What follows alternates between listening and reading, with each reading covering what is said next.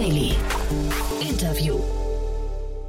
Guten Tag und herzlich willkommen bei Startup Insider Daily. Am Mikrofon ist Michael Daub und ich begrüße euch in unserer Nachmittagsausgabe. Die letzte Ausgabe des Tages kurz vorm Wochenendbeginn. Wir haben uns jetzt Bernhard Wenger, Head of Northern Europe bei 21 Shares, anlässlich einer Finanzierungsrunde des Mutterunternehmens 21.co in Höhe von 25 Millionen Dollar eingeladen. 21.co ist ein global tätiger Anbieter von benutzerfreundlichen Produkten, die einen einfachen Zugang zu Kryptowährungen ermöglichen. So viel zu unserem Gast und gleich geht es los mit dem Interview. Startup Insider Daily. Interview. Ja, sehr schön. Jetzt wird's gleich doppelt kalt. Wir gehen nach, äh, wir gehen in die Schweiz und wir sprechen über den Kryptowinter. Bei mir ist Bernhard Wenger, Head of Northern Europe von 21 Shares. Hallo Bernhard. Hallo Jan, schön dabei zu sein. Ja, Kryptowinter ist, ich habe es gerade schon gesagt, ist ja wahrscheinlich das Marktumfeld relativ, ähm, relativ schwierig gerade. Zeitgleich habt ihr aber eine gute Performance hingelegt. Wir sprechen von dem Hintergrund eurer Finanzierungsrunde. Erzähl doch vielleicht mal kurz erstmal, was ihr macht und dann reden wir nochmal um das Markt, über das Marktumfeld. Ja, sehr gerne. Also wie gesagt, ich bin bei 21 Shares hier äh, angestellt in der Schweiz. Wir sind, wir sind eine Kryptofirma, wir sind Technologie Technologieunternehmen. Also wir sind nicht der klassische Asset Manager jetzt, obwohl wir Finanzprodukte anbieten und unsere Hauptaufgabe und eigentlich auch die einzige Aufgabe ist in Wirklichkeit Brücken in die Kryptowelt zu, zu bauen. Ja, für alle möglichen Investoren, ähm, wirklich auch agnostisch, was die Struktur betrifft. Also wir wollen wirklich unsere, unser Know-how ähm, zur Verfügung stellen, um eben allen Interessierten, die am Krypto, an Blockchain, an DeFi, an dem ganzen äh, Ecosystem interessiert sind, äh, hier Möglichkeiten zu geben, äh, wirklich äh, zu partizipieren. Das ist eigentlich unser Hauptgrund. Also uns, die Firma gibt es jetzt fast schon vier Jahre. Ähm, wir haben 2018 haben wir das erste sogenannte ETP, Exchange Traded Product, äh, lanciert ähm, auf dem Crypto Basket, das es eben traditionellen Investoren, institutionellen Investoren ermöglicht, in einer regulierten Art und Weise in Krypto zu investieren. Das ist unser, unser, unser Hauptpurpose. Genau, vielleicht müssen wir in dem Kontext kurz erklären. Wir geben hier natürlich keine Anlageempfehlungen. Ne? Das heißt, das ist jetzt einfach nur, wir sprechen jetzt sehr abstrakt. Du hast deine Meinung, äh, logischerweise, die ist wahrscheinlich ein bisschen geprägt durch, durch das, was ihr tut. Aber ähm, wer sich mit Kryptowährungen auseinandersetzen muss, äh, möchte, der sollte das nochmal intensiv tun. Trotzdem sagst du gerade, ihr wollt Brücken bauen in die Kryptowelt. Äh, welche Anleger habt ihr da genau im Kopf? Also grundsätzlich äh, alle Anleger, Privatkunden, äh, Privatinvestoren, institutionelle Anleger, ähm, die, die Lösungen, die wir anbieten, sind für alle geeignet. Und du hast es erwähnt, es ist, glaube ich, wichtig, dass man erwähnt, dass man hier wirklich ähm, nicht nur keinen Investment Advice gibt, sondern auch den äh, Investoren oder möglichen Interessierten den Kryptowelt näher bringt. Und wir sind jetzt keine reine Vertriebs- und Verkaufsshow sozusagen, wo wir einfach äh, Produkte in den Markt schießen und hoffen, dass es wer kauft, sondern wir kommen eigentlich eher von der Research-Seite her. Wir haben ein fantastisches Research-Team, sehen uns, wie gesagt, eher als Technologiefirma, als als Asset Manager und versuchen eben durch Education so eine Art Knowledge Transfer Agent zu sein. Und es ist, glaube ich, ganz wichtig, dass man zuerst, bevor man auch mal das angreift oder ähm, sich ähm, es, es wagt, in Krypto zu investieren, muss man es eigentlich wirklich verstehen, was eigentlich dahinter ist. Und das ist ein, eine unserer Hauptaufgaben auch.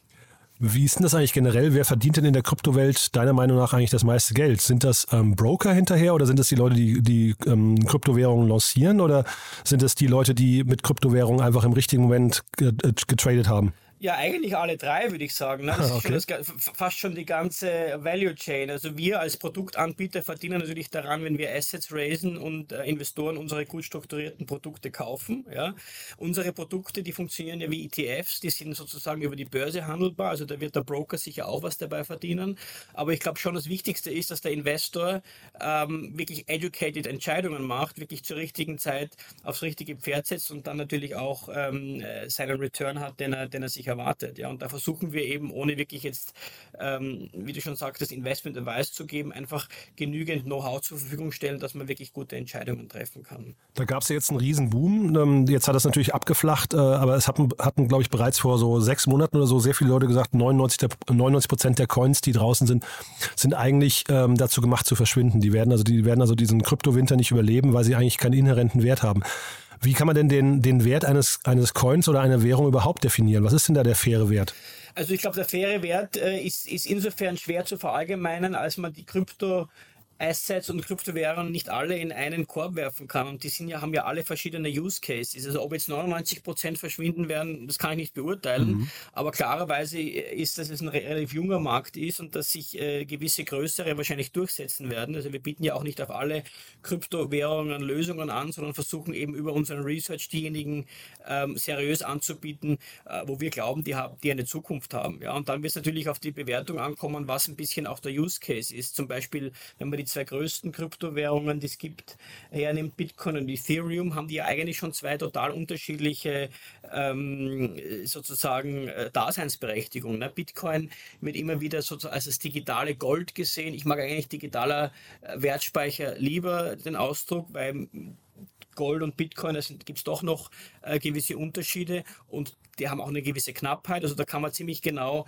äh, kalkulieren, wo, wo, wo, der faire Wert wahrscheinlich liegt. Mhm. Ähm, wir glauben auch, dass es im Moment wahrscheinlich leicht unterbewertet ist, aber das ist jetzt wie gesagt, ähm, wie gesagt, äh, ein bisschen eine, eine, eine Zusammenfassung äh, von den verschiedensten Bewertungsmethoden. Und bei Ethereum zum Beispiel, das ist ja die zweitgrößte Kryptowährung oder zweitgrößtes Kryptoasset, ähm, das hat eine ganz andere Daseinsberechtigung. Äh, auf Ethereum laufen ja extrem viel Protokolle, extrem viel äh, App sozusagen. Also das kann man eigentlich vergleichen mit einem digitalen App Store, wo man in Wirklichkeit in eine ganze Infrastruktur investiert und wirklich auch in, in, in gewisse Unternehmen, die eben über Ethereum äh, hier die Smart Contracts laufen lassen. Da muss man, glaube ich, wirklich in, äh, differenzieren. Ähm, ich habe schon unseren Research öfter erwähnt. Wir haben auch ähm, ein aktuelles ähm, einen aktuellen Report herausgebracht, wo das genau analysiert wird, wie, wie, wie sozusagen eine Bewertung von Kryptowährungen ausschauen kann. Die kann sich jeder auch gerne auf unserer Website runterladen. Und das ist wirklich rein educational und hat es nichts mit, mit dem Produkt Push zu tun. Das ist auch ganz wichtig. Ja, können wir auch gerne verlinken. Ist, ähm, ist, ja, ist ja sehr cool, ja. Äh, trotzdem nochmal, äh, Bitcoin wird ja immer so das digitale Gold auch genannt. Ne? Ähm, und äh, jetzt hat ja Gold in der Vergangenheit, in den letzten, was ich, tausend von Jahren, hat es ja geschafft, irgendwie quasi die Alternativwährung zu sein. Also die, stabil, die die, quasi stabil, stabil immer als Referenzwert herangezogen wird. Ähm, ist das bei Bitcoin auch so, würdest du sagen, oder kann da mal jetzt ganz leicht eine andere Währung um die Ecke kommen, die dann einfach Bitcoin als, äh, sagen wir, vielleicht Leading äh, Currency ablöst? Also ich glaube nicht, dass eine andere Währung ums Eck, ums Eck kommen kann. Ich glaube, da das Bitcoin sicherlich in der Pole Position. Ich glaube auch nicht, dass es tausende Jahre dauern wird, wahrscheinlich, bis Bitcoin Gold ablöst. Ich glaube eher, dass es äh, schon eine Frage der Zeit ist. Aber dass Bitcoin natürlich hier als digitales Gold sicherlich eine, eine, eine große Daseinsberechtigung hat. Wenn man sich die Volatilitätsoberfläche anschaut und auch die Volatilitätshistorie, war Gold in, äh, in den Early Days sozusagen als äh, Wertspeicher, als Investmentprodukt auch hochvolatil. Das hat mhm. sich im mhm. Laufe der Jahre ähm, natürlich äh, total verändert. Und wenn man sich Bitcoin anschaut, in der kurzen Zeit, ähm, in der es Bitcoin bis jetzt gibt, ist die Volatilität kommt auch regelmäßig herunter. Ist natürlich immer noch hoch, ja, ist auch die Korrelation mit, mit Risikoassets ist im Moment auch viel höher bei Bitcoin als bei Gold. Aber wir arbeiten da schon in die richtige Richtung. Und viele Investoren äh, sehen ja auch äh, Bitcoin und Gold ein bisschen als die zwei liquidesten Alternative Assets Assets, die es auf diesem Planeten gibt. Und da muss man dazu sagen, ähm, dass äh, es auch ähm, viele Investoren gibt, die eben Gold und Bitcoin gemeinsam kombinieren, was auch ganz spannend ist, weil sie eben gewisse unterschiedliche Features haben. Wie steht ihr zu diesen ganzen Spaßcoins, zu diesen Meme-Coins wie äh, Dogecoin und so weiter? Also das ist sicherlich nichts, was man als, äh, als ETP oder als, als reguliertes Finanzprodukt emittieren würde. Da muss sich jeder seine eigene Meinung machen, aber das ist eher jetzt nicht unsere, unsere Baustelle, wo wir wirklich äh, Produkte für Investoren bauen. Mhm. Ich hatte vorhin gesagt, dass ähm, es gab Prognosen, wie gesagt, vor einem halben Jahr, dass 99 Prozent der Währungen obsolet sind. Das war nicht ganz richtig, da waren auch die NFTs dabei. Und äh, wie ist das bei euch? Ist das für euch auch der gleiche Korb? Also äh, zählen NFTs für euch auch zu der ganzen Kryptowelt oder würdet ihr separieren? again. Naja, in NFTs sind, glaube ich, ein wichtiger Bestandteil der Kryptowelt, weil natürlich die NFTs extrem viel äh, Use Cases haben, sozusagen. Da sind wir wieder bei diesem Thema. Na, es gibt extrem viele Anwendungsbereiche. Äh, wir, wir, leben ja hier in der Schweiz als Firma. Ich, ich, ich persönlich lebe auch in der Schweiz und ich kann habe schon teilweise mit NFTs hier direkt zu tun gehabt. Da gibt es Beispiele, äh, die, die im täglichen Leben schon, schon, schon stattfinden. Ja? Also das ist sicherlich Teil des Crypto-Universes und wenn man sich NFTs anschaut, laufen ja auch viele über Ethereum was wiederum ein äh, Produkt ist das, oder eine Lösung ist, die investierbar ist. Mhm. Aber dass das Trading-Volumen jetzt auf OpenSea zum Beispiel so eingebrochen ist, das macht euch keine, keine Sorgen? Nein, das macht uns nicht Sorgen. Also äh, wir, wir, ich, ich glaube, dass wir das sehr, sehr intensiv äh, monitoren äh, und damit teilweise auch schon gerechnet haben. Gerade in einer jungen Assetklasse muss man, glaube ich, mit diesen hohen Volatilitäten auch was die Flows betrifft erleben. Ja? Und es wird sich sicherlich irgendwann aber auch die Spreu vom Weizen trennen, das ist klar. Mhm. Äh, darum finde ich ja auch so interessant, dass es äh, sozusagen Index- und Basket-Lösungen gibt im Kryptobereich, wo man eben nicht alles auf ein Pferd setzt, sondern schon in diversifizierter Form und Art und Weise hier am, am, am Kryptomarkt partizipieren kann. Mhm. Jetzt hast du mir im Vorgespräch kurz erzählt, dass ihr auch mit Casey Wood zusammenarbeitet. Die hat natürlich jetzt an der Börse erstmal eine relativ schwierige Phase ähm, durchgemacht. Wie war das im Kryptobereich? Kann man das gegeneinander benchmarken? Ja, der Kryptobereich ist nicht ausgenommen. Ich glaube, dass alle Assetklassen im Moment natürlich gewisse Herausforderungen darstellen für, äh, für Investoren, äh, sowohl für Private als auch für Institutionelle.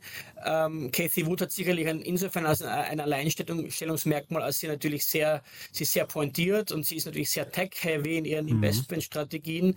Und das ist, glaube ich, auch der Grund, warum sie äh, beteiligt ist an unserer Firma und warum wir gemeinsam mit Cathy Wood in den USA auch ein Joint Venture haben und wenn wenn es regulatorisch möglich ist, hier auch eine Bitcoin-Lösung ähm, im ETF-Mantel anbieten wollen. Ach, sie ist bei euch sogar beteiligt, das hatte ich nicht verstanden. Dann lass uns doch mal über die Finanzierungsrunde sprechen, weil das ist ja der Grund, warum wir sprechen. Vielleicht Gerne. magst du das da mal kurz durchführen. Ja, wie gesagt, also wir haben ähm, Anfang dieses Monats haben wir eine neue, neue Fundraising bekommen von 25 Millionen äh, Dollar. Ähm, Haupt, äh, Hauptinvestor war Marshall Wace. Ähm, gab auch andere Investoren äh, wie Quiet Ventures und ETFS Capital. Äh, und das war wirklich toll für uns, weil wir, das ist die erste Fundingrunde seit, äh, ich glaube, über zwei Jahren und die allererste und einzige vor über zwei Jahren äh, war über 10 Millionen äh, Dollar, jetzt 25. Das ermöglicht uns natürlich hier wieder wiederum viel in unser Wachstum und in unsere Expansionsstrategie zu investieren. Ähm, durch diese Fundingrunde ist auch unser Business jetzt auf 2 Milliarden äh, Dollar ähm, gevalued worden, sozusagen bewertet worden, was uns oh, natürlich wow. sehr freut. Und ich glaube, das ist, ist, ist eine starke Basis, diesen sogenannten Kryptowinter nicht nur zu überleben, sondern genau jetzt in der richtigen, im richtigen Zeitpunkt auch neue Lösungen äh, äh für, für Investoren und für Interessierte zu, zu strukturieren und, und, und hier ein starkes Fundament für die Zukunft zu bauen.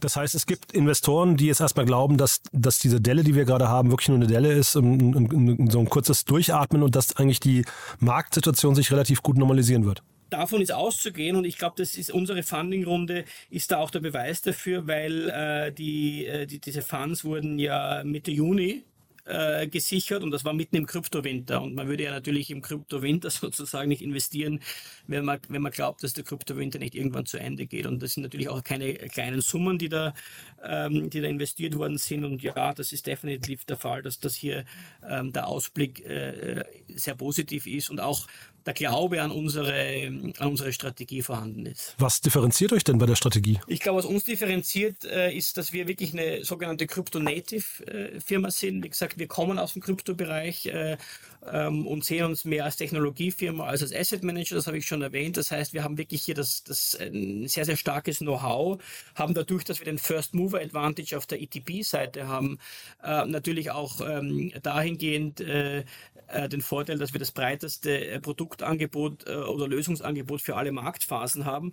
Und zusätzlich sind wir aber auch noch strukturunabhängig. Das heißt, ich habe jetzt ETPs erwähnt, die so wie ETFs funktionieren, aber wie, wie ich am Anfang schon gesagt habe, wir wollen Brücken bauen.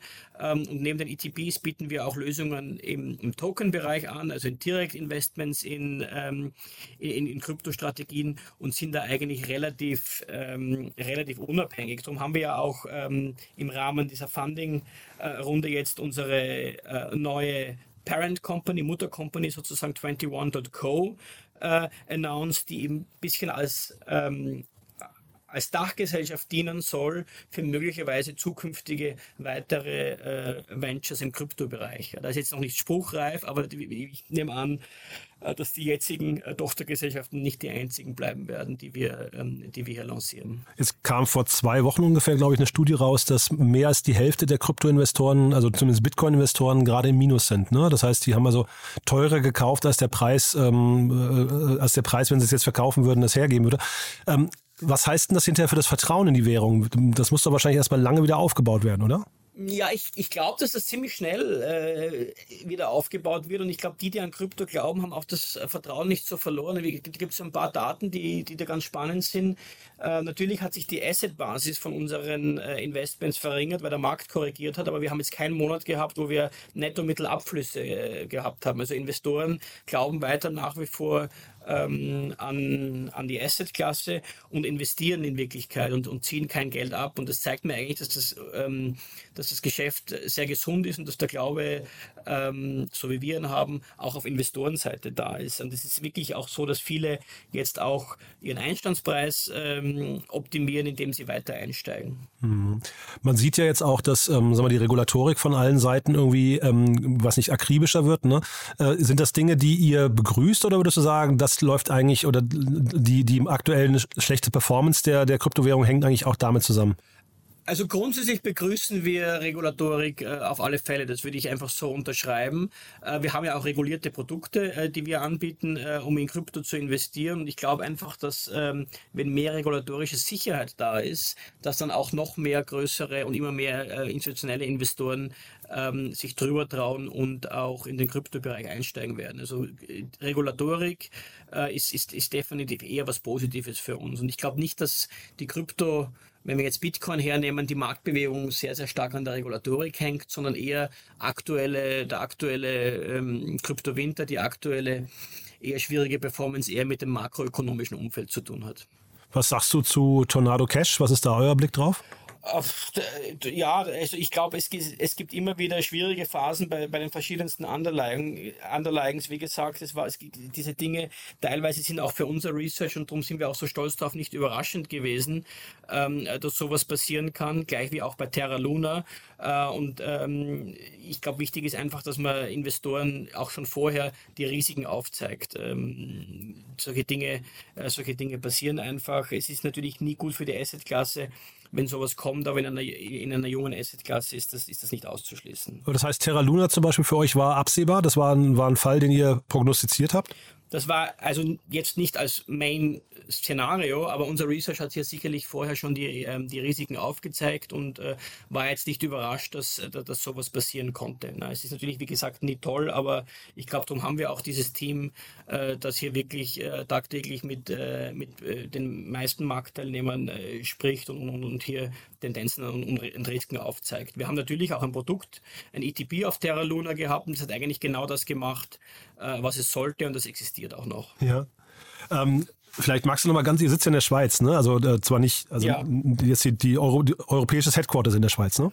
Ja, also grundsätzlich haben wir zwei Headquarters oder zwei Hauptbüros. Es ist in Zürich äh, und in New York. Mhm. Ähm, aber wir sind ähm, eine Schweizer Firma. Wir haben das erste Produkt hier in der Schweiz lanciert, äh, eben weil hier das regulatorische Umfeld relativ früh schon klar war, was mhm. den Kryptobereich betrifft und haben hier auch die meisten Mitarbeiter. Sind aber ähm, äh, natürlich äh, wie, wie so viele Startups und wie viele Kryptofirmen äh, sind unsere Mitarbeiter in Wirklichkeit global verteilt. Wir haben auch viele Kollegen, die remote arbeiten. Ja, aber ich wollte gerade auf dieses regulatorische Umfeld nochmal zu sprechen kommen, weil es wusste ich, dass die Schweiz da relativ weit ist.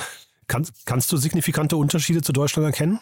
Ich glaube, der signifikante Unterschied zu Deutschland ist äh, erstens einmal, dass die Schweiz einfach früher dran war und hier einen regulatorischen Rahmen geboten hat. Ja, mhm. ähm, äh, Produ ähm, Produkte und äh, Geschäftszweige, wie wir sie haben, zu lancieren. Ich glaube, es geht weniger es geht weniger darum, dass es nicht reguliert war, äh, das wäre ja auch nicht gut, sondern dass es eben früh klar, früh reguliert wurde. Ja. Ich sehe aber in Deutschland schon einen sehr guten Progress, würde ich sagen, äh, was, äh, was die Kryptoregulierung betrifft. Ähm, wenn man sich die Börsenumsätze anschaut, an den traditionellen Börsen, da hat die Frankfurter Börse hier die, die, die höchsten Wachstumsraten in Europa. Ja, das war bis jetzt die, die Schweizer Börse. Mhm. Ähm, und auch für institutionelle Investoren wird in Deutschland eigentlich äh, sehr viel gemacht, um, um Krypto investierbar zu machen. Aber natürlich war die Schweiz einfach früher dran und vielleicht auch ein, ein bisschen eine Geschichte von unserer Firma. Unsere zwei Gründer hatten sich ja äh, damals wirklich ganz viele Jurisdictions angeschaut. Ich glaube, das waren über 20. Da war Deutschland sicher auch dabei und dann ist man eben auf die Schweiz gekommen. Sehr cool, Bernhard. Also dann habe ich mit meinen Fragen, bin ich zumindest durch. Ähm, haben wir noch wichtige Dinge vergessen aus deiner Sicht?